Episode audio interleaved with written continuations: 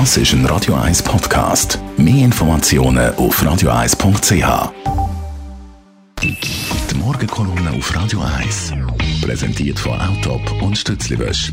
Wir bieten den Schlieren Zürich-Tüfenbrunnen und am Hauptbahnhof professionelle Innenreinigungen an. Wir freuen uns auf Ihren Besuch. Morgen, Stefan. Schönen guten Morgen, Marc. Wir schauen schon ein bisschen auf den Donnerstag, dann wird die Schweizerische Nationalbank entscheiden, was sie mit den Zinsen macht. Ein paar Gedanken dazu von dir.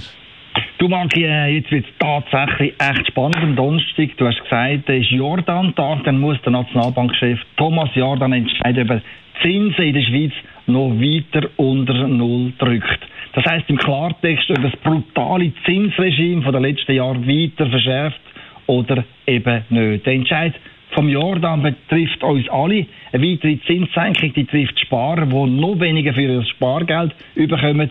Er trifft unsere Pensionskassen und Banken, die noch weniger verdienen.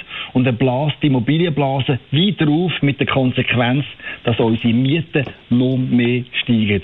Der kommende Donnerstag ist also für uns alle, Sparer, Rentner und Mieter, ein ganz, ganz wichtiger Tag.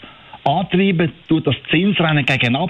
Der Mario Draghi, der Chef von der Europäischen Notenbank, wo immer mehr billiges Geld in die europäischen Staaten pumpt. Und zwar schlicht darum, weil Europa schwächelt.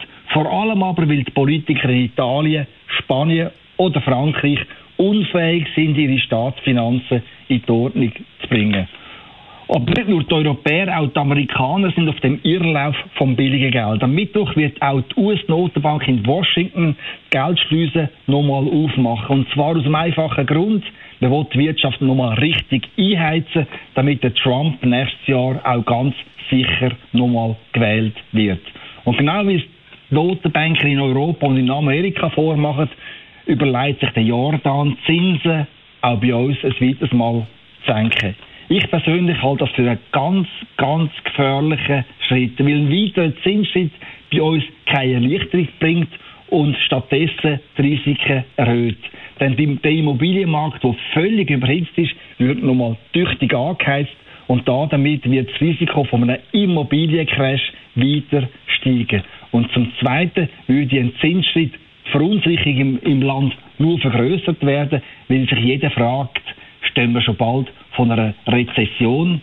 Mit dem Ratschlag darum an Thomas Jordan, jetzt ruhig Blut bewahren und nicht auf Panik machen. Denn eine weitere Zinssenkung, die bewirkt kein Wunder. Hingegen bringt sie ganz viel Unsicherheit.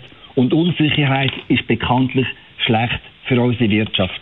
Stefan Barmettler, Chefredakteur von der Handelszeitung. Seine Kolumne kann man nachhören auf radio1.ch. Die Morgenkolumne auf Radio 1.